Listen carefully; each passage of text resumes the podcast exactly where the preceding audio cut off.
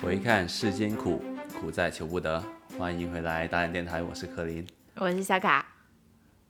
呃，我们今天好像有点土了，讲到这个话题会不会有点土？讲《狂飙》这个电电视剧，不会啊，我们刚看完嘛，对对，我们有点慢，就刚刚看完这个电视剧，呃，还挺好看的。确实挺好看的，所以说赶紧想着趁热打铁来聊一期关于这个电视剧，因为对你记得吗？去年也是这个时候我们聊了开端，嗯，就感觉就是就是又是又一年，感觉这个开年之作确实又是很不错的一部作品。确实啊，感觉每年年初都会有一些很革命性的、很颠覆性的、 很让人充满对这个国国产电视电视剧充满希望的电视剧出现了。对，话不多说，呃，如果没看过的朋友呢，先看啊，我觉得，因为我们可能会有就剧透，就基本上全是剧透，全是剧透。对，嗯，没看过的朋友就要看看了，真的是很值得值得看的一个电视剧。那我们就开始直接直奔主题吧，好不好？好，那你怎么看？我我怎么看？哦，你就说我为什么看这个剧？对对对，不就是因为我们本来是在每天追那个《三体》的电视剧嘛，然后太慢了，嗯，然后同时的话呢，就是那个《狂飙》不是风很大嘛，大家身边朋友都在看，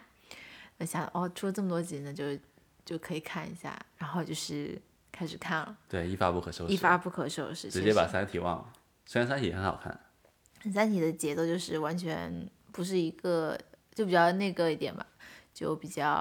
呃嗯空灵一点嘛，可以嗯这么说。但狂飙的话，就可能你更能够代入。你能代入，你能代入谁？ 哎，我想，我很想知道你最能共情是谁。就我有一段时间看得很难受，你知道吗？对的，其实它的剧是分三个阶段的嘛。嗯。呃，第一个阶段是讲他们的年少年轻一点的时候，所以就是二十多岁、三十岁那会儿，就是零零年那会儿，然后是一个呃一几年，好像是不是一几零几年零几年的事情，呃然后零几就年？就是一几年，对对，一几年，然后就是二二二零年之后吧，二一年吧，嗯，对，大概这三阶段就是他们嗯不同的人生阶段发确生的实一些故事。确实我跟你感有一段时间我跟你感觉是很相似的，是真的很难受。对，难受不是说因为它不好看，就可能带入了太多作为一个人的一种个人情绪在里面。对我，对当时我就跟你说，难受的原因就是因为感觉每一个人都有这个动机去做这些事情，在整个在这个故事里面都不开心，嗯，被推着走，对，每个人都得不到自己想要得到的东西，就慢慢的每一个人都被推向于深渊，包嗯括啊、呃张译饰演的安心，包括张颂文饰演的什么强啊 高启强，高启强，这是剧中的两大主角一正一反，嗯，都是虽然是两个极端，但是冥冥之中很多时刻他们其实是在经受同样的痛苦、磨难，我磨难、磨难。对对，对，看起来你高先你先介绍一下这个讲什么的吗？这个我有很点难说难，有点难难接受啊，介绍我觉得。我觉得呃，就大概说一下吧，大家可能也应该嗯各个地方都听过了，就大概就是讲一个。 黑帮老大的发家史吧，可以这么说吧。就一开始他是一个呃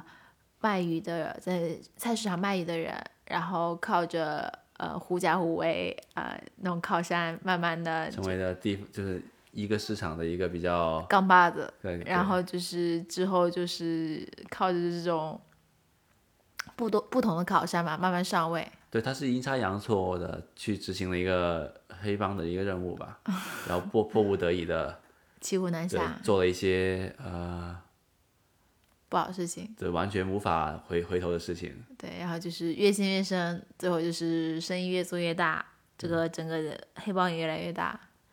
对然后成为了当地那个金海市的只手遮天的一个人物，嗯，然后最后甚至还进行了洗白啊，对，最后最后就是第三阶，这是前两个阶段的事情嘛。嗯，但当然最后还是被绳之以法了。但绳之是以法对，你说很难受的原因就是，我觉得它的前两个阶段跟《绝命毒师》嗯是很相似的。对一开一开始就是为了一点点事情，嗯，也不是就是想，对，就是他呃，高启强是为了赚了两万两万块的的钱去凑给弟弟开个小灵通店嘛，对，然后一不小心就整大了。就长大了，就不能回头了。其实一开始，他如果主动去认错，其实应该还行，肯定不行的啊，跟他没关系啊。一开始那你个怎么电说得影清呢？你但哪怕警察能放过他，嗯，那个呃徐湛也放江也不会放过他。哦，所以他只能跟徐江斗智斗勇，到最后还把徐江给宰了。他让我很难受的一个点就是，我们复盘去看都没有一个更好的结果，所以就是感觉从一开始就注定他们他会走向这条这条道路的，这是个命运的安排。就是，唉，我觉得在就感觉每一个人在这个故事的设定里面，都最终会走向灭亡的感觉。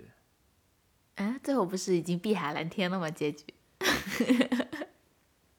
但但是安心那个问题就是，也不是问题啊，他的人物性格就是他太那种单一了。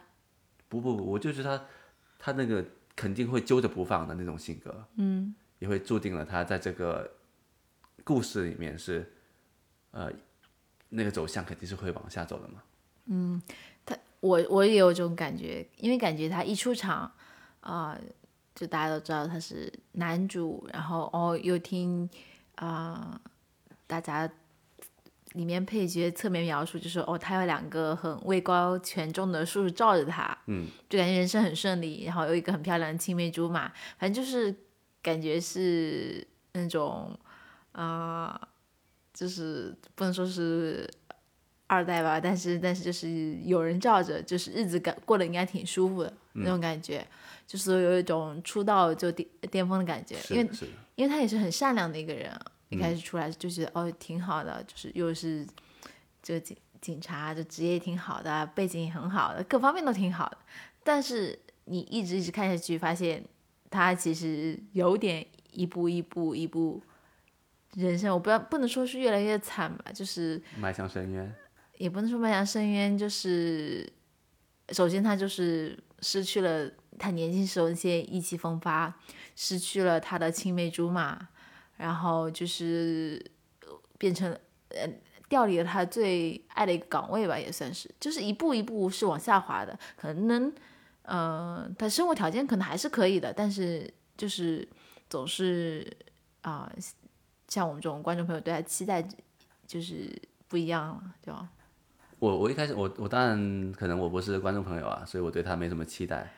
因就是为你会觉得他怎么怎么这么好，一副牌越来越惨，越来越惨。哦当然我明是白他你说什么的人物性格使然，因为他一出场是很意气风发的一个，你可以看到有从警校毕业加入呃警局各方面的，然后就是嗯、才能也可以，可能能力不行，但是可能嗯、呃体对力不行，但是脑子可以。脑子可以吗？我觉得脑子也不太好使，一开始就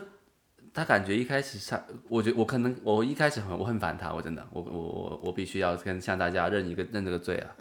就是他作为这个这么伪伪光正的一个人物，这我一上来他一上来我我真的很烦他的，啊，你很烦他，因为他你说他能力不行，这是真的对不对？嗯，他跑也跑不过那个李湘，理想，嗯，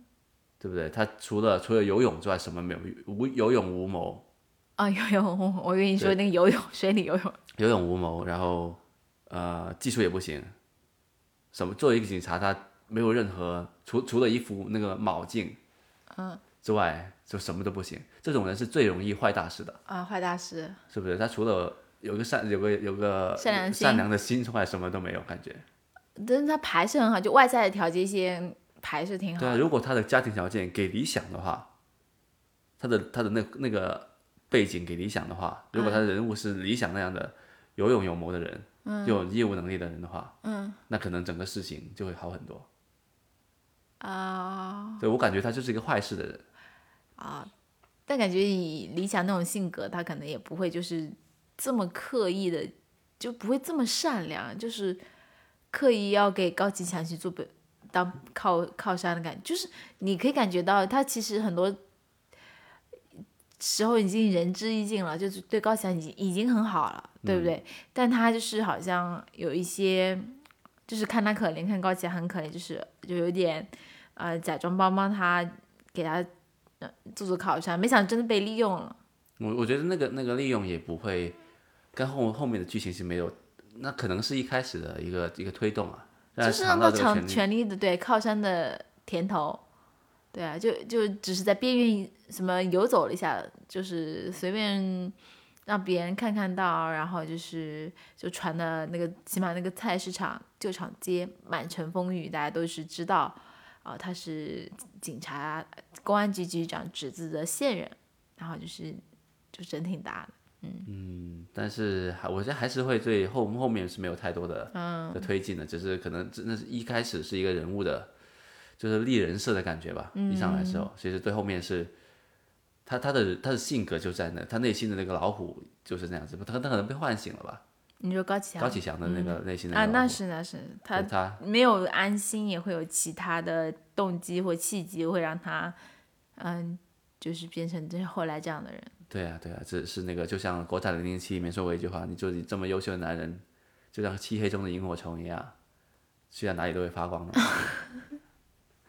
对，然后说回安西那个，我一开始真的很很不很不喜欢他这个角色，但后来想想，他其实到后面他的人物弧光还是挺挺明显的。他后来失去了所有他的那种靠山啊，他的战友，他的、呃爱情全都失去了，但是他就只剩下那颗炽热的心嘛，嗯，就从来没有熄灭过，只是隐藏起来，嗯，是不是？但后面后面他做事情就比一开始要聪明很多，感觉他真的是带着带着他的队长，就是带着师傅，带着理想，带着他徒弟的那个那个信念一直在走下去的，嗯，就是他反而反而到后来有有一点人物弧光，有一嗯，点做事有圆滑很多，就是会会思前想后多了很多，啊、哦，就是稍微动一下脑子，用一下小聪明。对的，对的，确实是，我是这这么想的。嗯嗯，那确实，如果没有他那个那样子去乱撞啊，就是那种有勇无谋的计的的的那个那个性格的话，整个故事就不用不用查下去了，结束了，就结束了。就徐雷那个结案，对不对？肯定是自杀，嗯，这肯定是意外，确实是啊意外。确实是意外，但是但是又因为他死死咬着不放，然后那那一段才能推进下去嘛。啊、他咬着白金汉不放，然后就是很多人跟他说是安心是靠山，嗯，那徐雷才会，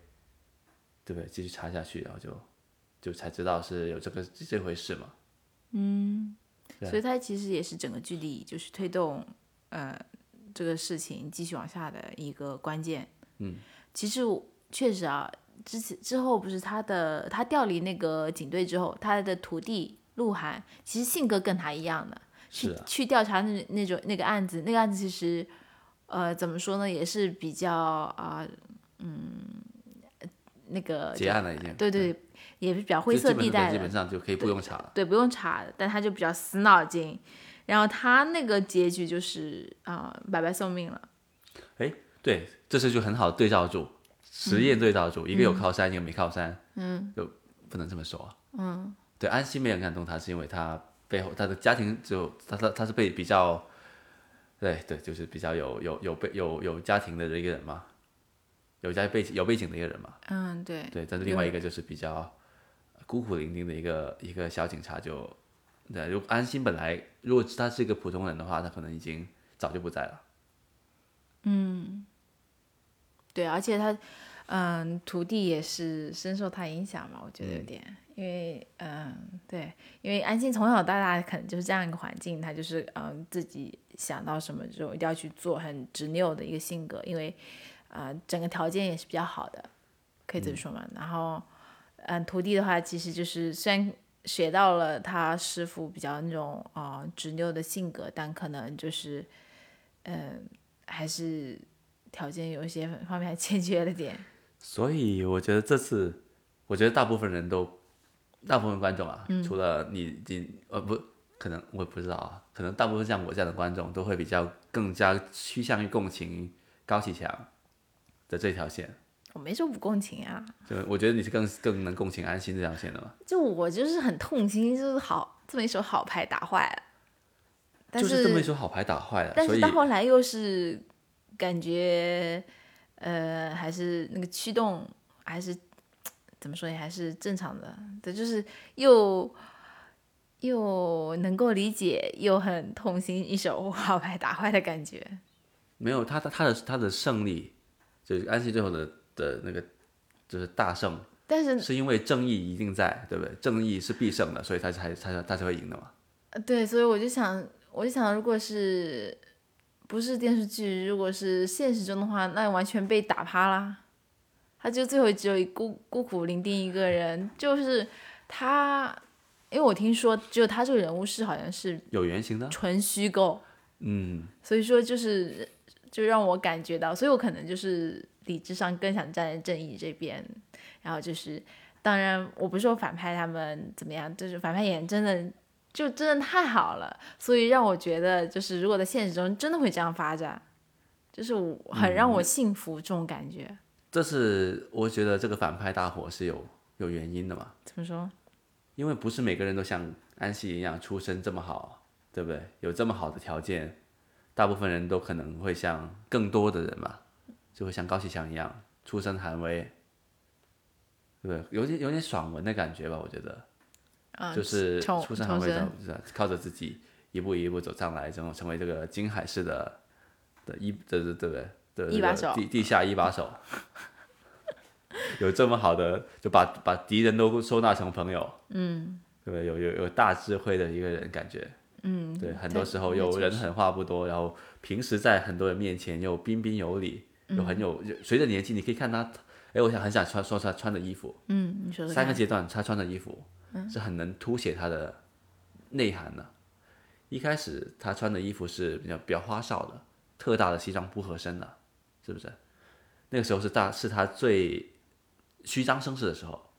他就要告诉大家，就我我是穿西装的人，就是有多大买就有有多花哨买多花哨，买打折的东西。然后后来大嫂把他改造了，就开始穿那种名牌，就很但是还是很张扬的，看出来他是虽然很修身啊，但是看起来是很有点暴发户的感觉的，是不是？还是虽然看起来很好看，但嗯是一看就是没有什么修养的，没什么内涵的人。嗯，对，很很有钱，但是没内涵的人。第三阶段，他穿的东西就颜色的色调变了，变都得是深灰色、那浅莫兰迪色的一对莫些兰迪色，然后白色，就是很低调。对，颜色不会很多，就是就一个色系，整套一个色系的那种感觉。对，但是你深挖一下，呃有人挖过的，它背后用的那些东西都是很很名贵的东西来的。是吗？对，有一些呃茶壶啊，哦贝里的那种、那种青花瓷之类的，都是很很那个的东西。它衣服我我不知道是怎么样啊，嗯，但看应该是不会便宜的东西质啊，感不错。对，质感是很不错的。对，它就会穿色系各方面都会比较低调一点，嗯，对，就跟整个人生的沉淀是很明显的。那个我以为你说三个阶段啊还会包括老干部阶段， 老干部阶段是，就是大扫走之后，就是二零二一年对啊，。就是那个阶段啊，他后来不是穿那种那种老干部夹克衫那种嘛，但那种衫不一定会便宜的，啊就是对但他是穿 polo 衫嘛，对他那时候就不会穿那种太那个的西装了，就是骑一个小摩托那种，你嗯懂我就吧？对，就肯定是不穿那种西装了，就是 对，感觉又是变成一个很和蔼可亲的大叔，对对对对的。就一般来说，他对陌生人都会比较彬彬有礼。彬彬有礼嗯的，就不会一上来就要就是还就是要死要活的那种。就就可能就是感觉一个成熟的大佬都是这样的。是的，是的，就是对，因为就是到了那个阶段，这种活就不用他干了嘛，嗯这种就是就不不需要他出面了，任何这这种东西，我觉得这个是一一反我们很多刻板印象的那种地下秩序嗯的人吧。哎，真的哎，就是嗯，可能通过这部剧，就是也更让很多人都看到了，就是其实所谓的黑社会也是一个组织架构很分明分明的一个集团。他左膀右臂，比如说什么啊、小龙小虎，包括那个会计经理，呃，宋宋志飞，就是各有各的不同的支线，嗯啊，然后就是高启安、魏以他们不同的重任，然后就是，然后他，然后他们那些小左左臂右膀下面又有各各自小弟有不同的线，然后又同时交错在一起，然后就是感觉就阶级很，就是整个架组组织架构很分明。它这种在香港有另外一个名称啊，除了什么三合会啊、黑社会之外，还叫叫有犯罪组织，有组织犯罪，不好意思， 有错有有组有组织的犯罪，就是他们这种就是有组织的犯罪。嗯，对，就是有很， 我我想起来我我以前工作的时候，呃，在就是有个人，他有客户开户，他那个职业写着有组织犯罪。还可以这样写，这样写这种职业，我我这个我直接把它 report 给那个反洗钱了，嗯，的的组织了，但我们公就是公司里面的反组反就是，我相信我相信他想写的是调查有，就是他应该是在政府里面负责调查有组织犯罪的，哦，对，他就直接把他 把那个人职业写成有组织犯罪。对对对，这我觉得很好，很好笑，我就分享一下。嗯，对，就是他们这种是有组织犯罪嘛，就是所以他们是，对，肯定能能做起来，肯定是要要有一定的架构，不能是有勇无谋的嘛。哦，管管理管理学学不错，对对，读《孙子兵法》的嘛，毕竟是。不是他们还而且每个呃、哦，去读 读嗯呃 MBA，商学 MBA MBA 嘛，不是都要读一个？就对龙哥读 MBA 的，呃对对，那些虎哥每他们每个人都读了，然后跟那个刚出来的龙哥说，也让你去读一个。 对，比较这个这段可能有点虚构了吧。那有可能人家可能就是很重视文化知识水平。有待商榷吧，我觉得。那说说你最喜欢的人物吧，除了安心之外，虽然说可能 可能可能可能听众看不到我现在的表情啊，我就是插这个插这个手，然后就是一脸鄙视的样子。嗯，最喜欢的人物，嗯、我想想看，我知道你要说谁，那我肯定是高启强的，啊他不是很没有新意啊，每个人都喜欢高启强。但是高启强这个，我我你先说，我再说说我为什么这么喜欢高启强吧。行吧，我想想我最喜欢谁啊？有什么最喜欢的？李一桐，我我倒吸了一口凉气。OK，我请展开说一说吧。我要重思重新审视一下啊，我我觉得我对你不太了解，你你展开说一说。李一桐呢就你是李一桐叫什么名字？梦玉的扮演者。嗯，为什么呢？因为我呢就是一开始还挺喜欢他们两个的 CP 线的，所以我从头到尾我就很很难受，他们为什么要整这些有的没的，就强行分手，强行啊整这整那，然后梦玉又强行要要跟别人结婚，就让我很难受。嗯，对，然后但是我我可以说我为什么喜欢他，是因为你记得有段时间看那个剧，那段时间我很难受嘛，我我就看那剧情我就很难受，嗯就是每个人都就像我刚才说过很很难受，很就是呃都推着走走的感觉，嗯 唯独他们那时候的感情线。可能相对来说，就是让我让觉你抓住这个稻草。得对比较轻松一点嘛，就是让我觉得我在看剧，嗯，对，所以呃，就就毕竟李一桐就是长得也，他的妆容确实跟那个剧有点，呃他格格年不轻入，他年轻时候那个妆我容，啊他年轻时候我贼烦他，就我是你看到感他我觉 就，我后来不是还跟朋，对，我你跟那个你就觉得他是从别的偶像剧跑过来的这种感觉，就是。嗯，有点出淤泥而不染的感觉，就跟这个剧有点格格不入，所以我就觉得，就看到他们的时候，就觉得，哦，嗯，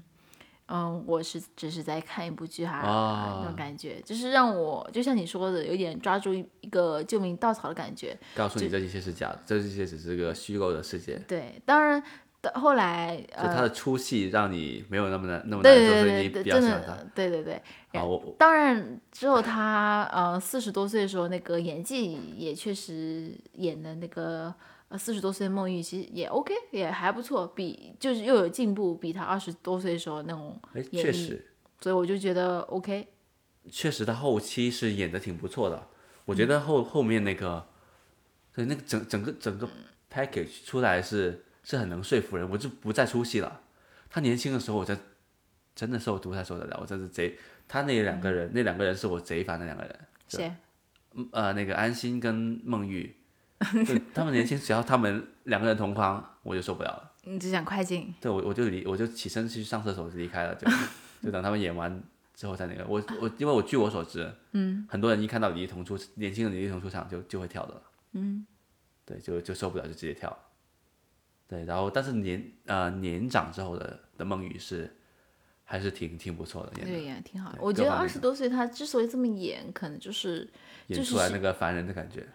不是演出那烦人感觉，因为二十多岁他，你想想看，他的家庭环境从小被呵护，然后长大在无忧无虑环境长大，他就是对于比如说故事的另外一一些剧情这种那么那种黑暗或者那种啊、你死我活那种剧情，对他来说其实就是跟他不沾染的，因为他爸也不会跟他说这些，所以他是活在一个很温暖、很 bubble 一个 Bubble 里面，对，呃一是个一嗯个个很保可爱护的小公主，所以她就自然有那些很无忧无虑、何不食肉糜，甚至会去做一些她觉得很有意思，但其实在我们看来很冒险的事情，就做那我我卧可以底说啊那你种。共情了 吗？我没有共你是情，不是也是从小生活在这 种这种保护伞之下？没有，我就是我觉得可以理解，但是你看她四十多岁的时候那个演技，就是呃，依依然是很优渥，然后然后就是呃，职业发展各方面都挺好，但是可能就是增加一定年纪，或者对周围包括她老公做一些事情有感知之后，她确实就是整个人的人就是沉下来了一点。嗯，啊，你的那我我不用说，我就最喜欢高启强。展开讲讲，呃，我真的很喜欢张颂文老师，我应该是所有，嗯我从小就看中张颂文演演戏，就你看张颂文老师长大的。我是看张颂文老师讲演戏长大的。那个《乘龙怪婿》第二季换了，把他换走之后，就是他没有演那个假发之后，我直接把那个《乘龙怪婿》去弃了。就是他的演的第一部剧在南方卫视播的那那个《乘龙怪婿》，他演的是那个男主角假发嘛。然后当时是我整个暑假都在看，我就是真的超级喜欢看，很喜欢看，天天看，有重播我的我也看，就是南方一台播完，南方二台会播，我也会继续看。就是你不不断重只要看，只要播我就看。嗯，对，所以看当时看《隐秘的角落》的时候，朱朝阳是吧还是张朝阳？啊我操，朱朝阳， 朱朝阳在放暑假的时候，在电视剧里看他爸演那个《乘龙怪婿》，我就觉得这个这个朱朝阳就是我小时候，只是说我没有那么坏。 我就觉得很有共鸣。那个热火辣的夏天，喝着那个就是饮冰饮，在电视剧里看那个《乘龙快婿》，就是我的童年。嗯，的夏天，这就是我的童年暑假，所以我就很喜欢这那个《然后隐秘的角角落》里面，他终于就是被大家认识了嘛。嗯，那我也很开心你。很欣慰，我记得当时你对，然后这一次他直接就是给我们奉献这么优质的表现表演，真的是让我觉得觉得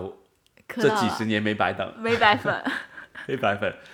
对，我觉得他的演出放在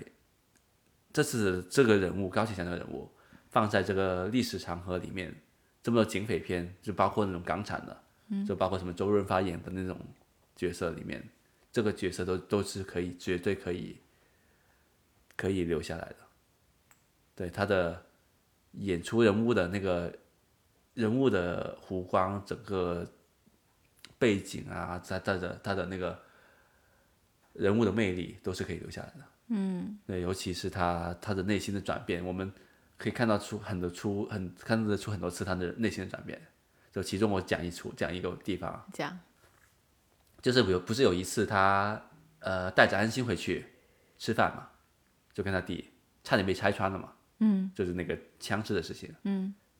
对，后来他不是把安心送送走送走嘛，嗯，他一开始是没想把那个地址给安心的嘛，后来安心跟他说了一段话之后，说有什么话你想跟我说的赶紧说吧，然后他走了一走了一下之后，再回头把那个地址给他了嘛，把那个呃现任的地址给他了，对，那那个是他挣扎，我是完全可以感感觉到的。他为什么要挣扎？因为他一开始是想直接交给徐江，对不对？嗯，然后把那个小虎唤出来就完事了。嗯，对啊，但是他可能那一刻他动摇了吧，但是回去把把那个地址给他的，哦，你这个细节确实可以啊，好像是的，对，好像是这样子的，但他反手又给了 徐江的人，因为他不能不能不给那时候，哦，因因为冲进来了已经，对啊，已经冲进来了，他给个假地址，他他肯定会死的，嗯，是不是？他肯定要给个真的地址，对啊，他们都指着他弟弟了。对，而且在这个角色走向悲，就是最让人呃又就是恨不起来的一个地方，就是他有个求而不得的一个痛苦在里面。怎么说？整个故事线它就是一个求而不得的，他的的感觉。他一开始只是求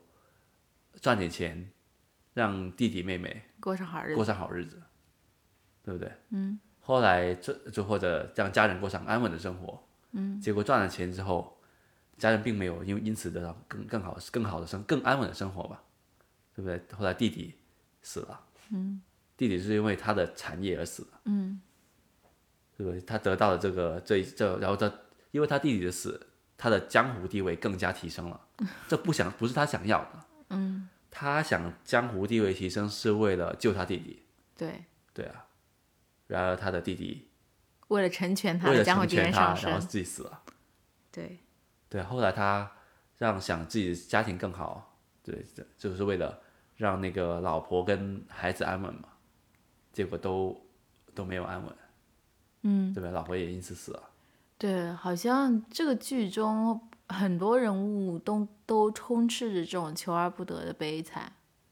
就比如说，嗯、很明显的大嫂，她就是已经过够了一些，呃，黑帮大佬打打杀杀躲藏的生活，她跟那个嗯，咱们卖鱼强在一起，就是为了要要个稳定的生活，做个小老板娘这种感觉的啊。但是啊、就是一直不行。最后啊、虽然高启强就是生意越做越大，但是他就觉得他就是还是觉得很难受。最后他要求高启强把那个呃生意洗白之类的，嗯，但无奈就是有个倒霉儿子， 就是一直搞事情，对吧？嗯。然后他他那个儿子和他弟弟也是，就是他们就一直想加入高启强的集团，帮他一起做事情、学做事情。 对，但这两个人都是对求而不得。对，但是高启强就是为了保护他们，所以让他们不碰这些东西，让他们就是啊、能够有自己的一些事情做。是的，对啊，就是出于保护的这种感觉。是的，这两个人也是求而不得，对不对？对，很惨。然后，对，然后其实安心也是的，那安青肯定是啊，对啊，安安心，哎，我就是觉得这个这个这个这个故事，我觉得是双男主的，虽然是张译是就独一档的一个男男主角的存在啊， 但是很明显是一个双男主的剧嗯嘛。，对对对，我觉得哇，这个这个对照两条线这样走，对不对？在这个平行的走，嗯，就是交汇到第二故事第二阶段结束的时候，是我嗯，高我觉潮得，最高潮的、最写的最妙的时候。你可以讲一讲那个那个对，就是两个人镜头，都是在那一刻失去了，呃，就是是高启盛，就高启强的的的弟弟，对，在那个呃饭呃猪脚面店，就是抱着理想跳下去的那一刻之后，对，对，两个人都离呃安心跟高高启启强都强失去了自己的挚最友，好兄对兄弟，兄弟，嗯，对，然后之后反手他们两个都失去了爱情，哎， 但是高启，高启高启强强是是被迫。嗯，大嫂，我跟被他分被大手，嫂抛对弃抛弃的。嗯，安息是主动失去了自己的爱情，主动抛弃了就是要跟他分手，对，对，两个人都失去了兄弟，失去了爱情。嗯，对不对？都但他们最一个人工作又更上一层楼，一个人变成了交警。对两个人的，对的，因为安息其实最想得到的是工作上的进展，他想推推推进这个案情的发展嘛，嗯，对不对？他只是想求正义，他一直都求正义，呃，高启强求的是爱情跟家庭嘛，嗯，对，两个人都对都是在，但是高启强并不想要事业，但是事业偏偏找把上推到他，对把他推到人生越来越好对，对，安心并不想要那个，对吧？不过安心那那时候失去所有，基本上嗯，对正义也没有得到，啥都没有，对啊，嗯，对，在那一刻我觉得是最痛苦的时候吧。对，虽然是全剧的高潮，但是同时又是最痛苦的时候。然后两个人都好像一个人赢了，一个人输了，但嗯是两个人其实都输了。 对，都是，所以那一刻那时候我们都感觉得很很痛苦嘛。对，看这个但看是到也是全剧的一个特特别好的一个高潮，那之后发展的事情，就是跟我们看过的很多国产的警匪片都很相似了。嗯，但在那个之前的东西都是我们以前没看过的嘛。呃，之后其实我觉得还是有一些东西不错的，就比如说，特别是小龙那根线，啊，那时候是小龙出来了，然后小龙包括在后来不是也奉献一些比较不错的演技，哦，献血那个。对，你可以讲一下这个，对对对，我觉得小龙带那个老板去献，就是老板没还钱，然后还藏了一点钱跟筹码嘛，被搜出来了嘛。因为因为哎，讲讲那个线吧，先讲讲那个故事吧。先先是有警察来扫扫赌吧，这就是就是打击那个地下地下赌场，然后搜那个地方搜，本来是搜不出东西的，但是因为可能很很有可能是老板私藏了一些钱跟筹码，然后被查出来了。然后小龙就抓着那个老板去献血还钱，逼他还钱，做善事还钱，然后让他一一天一直献血献死为止。嗯，对，那个不停的给他换新的身份证，让他去去献献血，对，我觉得这个这个可怕的程度是比我看过这么多港产的，就香港的警匪片还要可怕的一个一个桥段来了。这个呃桥段很新颖，对，没没见过这些，对，然后让我毛骨悚然，让我做噩梦了，那个那个直接是。这么夸张，对，我觉得很可怕，就比以前小小，因为小时候看都是大部分都是，呃，找找人上去那个欠债人家里，打一顿，对，把那个锁起来，然后泼那个油嘛，嗯，然后泼那个什么写着欠债还钱啊，然后把他们烧死啊，逼他们跳楼这样子。嗯，小时候觉得这样很可怕，嗯，但是其实你想想，在我们这样一个社会里面，做不来出做不出来这样的事情的，就报个警，警察还是会来的，是不是？对，对，你说以前的香港可能做得出来，但是放到现在是不太有共鸣的。嗯，但是这个抓着人去献血，这个有点献厉献害，血的人不会阻止你的。嗯，因为你是一个新的身份证。嗯，他们很欢迎的你来献血的。 对，就是，而且就是也算做一个好事，对呀、对啊。然后你是那个被抓去献血的人，你真的没有办法反抗的。很无奈对啊，就只能慢慢的被这样被折磨致死。啊。当然，这个人后来没死啊，他对啊，转转做污点证之类的吧。对啊，这个是真的，还还有很多突破我们的一个新的认知的一些一些小桥段的感觉。怎么说？哪些？就我觉得高启盛拿条冻鱼去杀人那个也，就是打把人打死那个，也是一个比较很有创意，对比较有创意的，很很符合他的人物性格，就一定要整一些，有仇必报。啊对，就锱牙必报，对啊，一点事情我都会记住，我就很小心眼的一个人。对，心思重嘛，就是说他，对啊，他是我最讨厌的一个角色。就剧中最讨厌一个最讨角厌色，我我不讨我讨厌他比讨厌呃安心和李一桐多，那得多多得多多得多，他们只是让我烦，我没有讨厌他们。嗯，我就是比另外一个最最最让人讨厌的就是高晓晨，哦哦，他儿子，对，也是很让让人讨厌的嘛。嗯，是不是？但是高启盛这个角色，这个人物是我很很讨厌的，就是因为他那种小心眼。呃，他就那是你讨厌是他讨厌这个人物的人设，人设，对对他的，但他里面的演得人物很好演员都一真的是斯文败类的极致。这个， 他很像呃之前《大时代》里面的一个呃丁蟹的一个儿子，就就是陶大宇演的那个角色，忘了叫什么蟹了，也是就是这样戴副一副无框眼无框镜，然眼后就是镜白白净净的，哇，太让人讨厌了！现在我看很多人说，就是想冲过去扇他两掌，都是因为是的他 才整这些事其。实后来根本就不需要发展这么惨的、如果他不是不不那个不不碰那个毒品的话。如果他不会搞那个事情，甚至他不要去拿条鱼，拿把刀去打的话，他直接让那个老莫把人杀，就不完事儿了吗？对啊，本来执行的好好的，就老莫不用下线的，嗯，老莫不用死的，老莫不用死，那个黄瑶就不会把是高的继承给那个供出来。是的。后来，但是我们也不知不得而知嘛，这嗯这是其实是都是人物的性格早已经决定了终局的，嗯，所以这个是对无法这避免都很很无很无力，你你的里面的人物都，嗯，对他们的性格已经决定了，对，所以我觉得这个剧很像《毒命绝命毒师》的一个原因就是，里面每一个人的性格就决定了整个故事的走向，都是他们自己自身去推动的，性格去推动整个故事发展的。对，你说说你最讨厌的角色吧，高晓晨啊，你最讨厌高晓晨，我就没见过这么这样的。啊富二代，哎 不是那他徐，雷不是更更水吗？但徐磊你徐可雷以电电 影，你不要跟我说电影是个人爱好。不是我水水不水就不好说，但是我觉得还是还算是相对来说符合人物性格，因为你你就觉得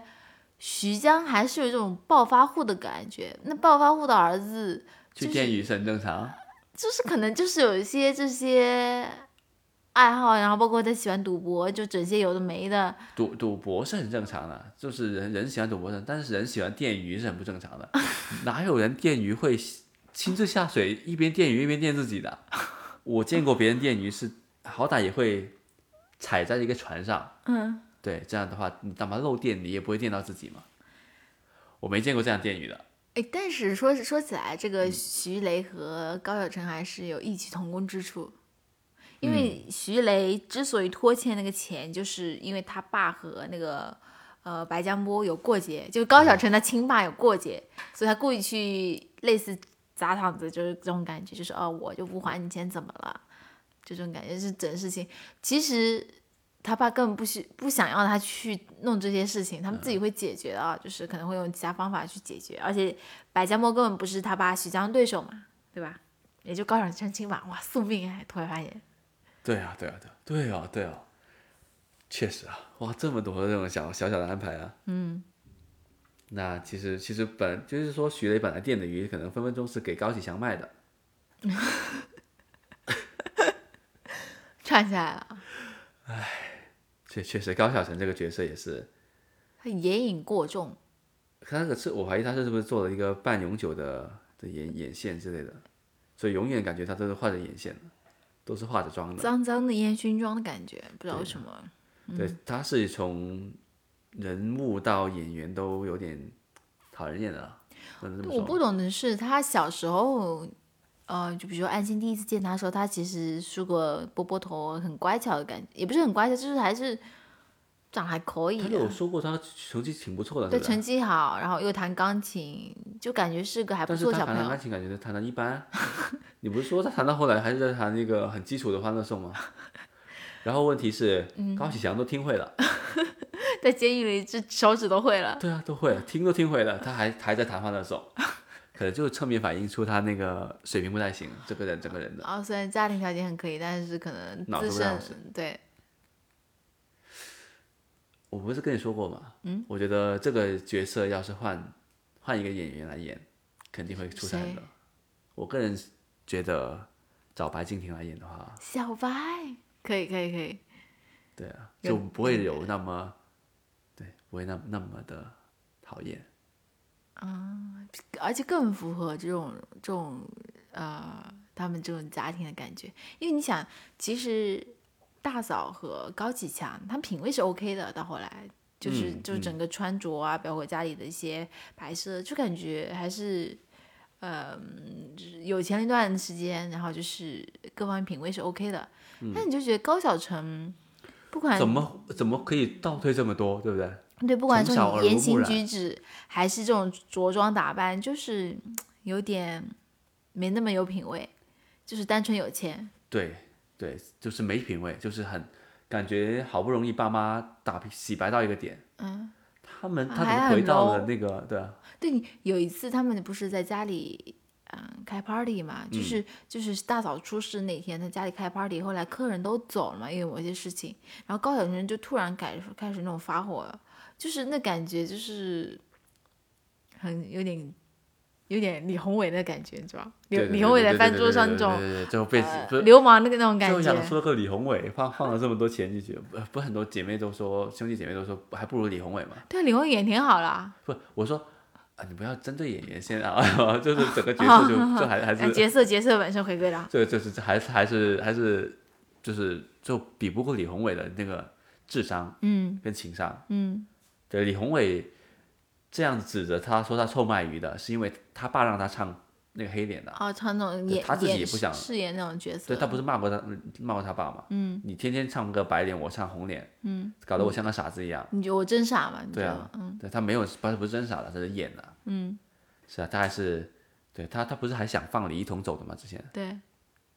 他他还是有有有点那个脑子的。嗯，是啊，但是高晓晨是真的是没有脑子。但是我想想，如果你换白敬亭来演的话，整个事情就会可能会完全不不一样的演绎。嗯，其实他是人物也是有弧光，也是有有他的那个挣扎的。怎么说？他想做点事情，你作为高家的儿子，你能做什么？你不你不你不接这个事情的话，你能做什么？找个厂找个厂上班，去外地做 rapper，啊有有那个潜质啊，所以跟他那个二叔有点像，就高启盛有点像。但高启盛你还是可以呃做你整们点英小灵年通 青年才俊 嘛。所以你不卖小灵通，你可以买那个三 G 手机嘛。嗯，你随着这个走的话，还是有机会的嘛。嗯，只是他想都想做点事情，对，那但对于他来说，他能做什么事情？我能想到的就是艺术家 rapper，所以那但、但个一几年 rapper 还没起来嘛。啊不火是吧？对啊，你对啊，你要那时候 underground 走起来的话，你现在 OG 了，可能已经啊，不不要说这种，所以那个他妹妹高启来不就是当医生还挺好的，就但完他全没与有这世个无能力争，当医生啊。就是应该找个其他活干，就会还挺好的。嗯，所以他就他其实有干别的活的，他不是摩托玩摩车托嘛，玩的挺改好的装感觉。嗯，但是就是他爸不让他玩，他把这个一戒，那就没了，他就没什么事情可以干了。只能跟其他纨绔子弟混在一起。也不是纨绔子弟混，他跟其他纨绔子弟混在一起也没有什么太大问题啊。嗯他只要不要搞事情就行了。强行帮他爸 干事情，对他只要什么都不做，烂在那里，嗯，躺平，对，玩个王者荣耀什么的，那就是不行啊！他们这种，我感觉啊，搞啊就个是电竞 啊，对，搞个那个什么学那个什么冲一样，搞个电竞。哦，就是把李宏伟这种人都叫过不来不。，我说跟王思聪一样搞我个知道，我电知竞 道，但我想到，我突然就想到可以把的，因为剧里剧里那些呃村里的青年都搞起来，搞个电竞队啥的，对对对，搞电竞队估计是有是还是有点有点希望还的，是有机会踩在风口对，上搞的。个金海市的那个电队电竞队，对，参加那个参加一下亚运会什么的，嗯，还分分钟为国争 光。好了，那我们今天就聊到这里了吧，挺嗯多的，挺多很多细节。对还是很很不错的一个剧的，有有这样的剧还是很开心的。啊，如果没有看过的观众朋友们也可以，呃听众朋友也可以听看一下。对，嗯那好了，那我们就就到这里结束了，咱们下期再见吧，拜拜拜拜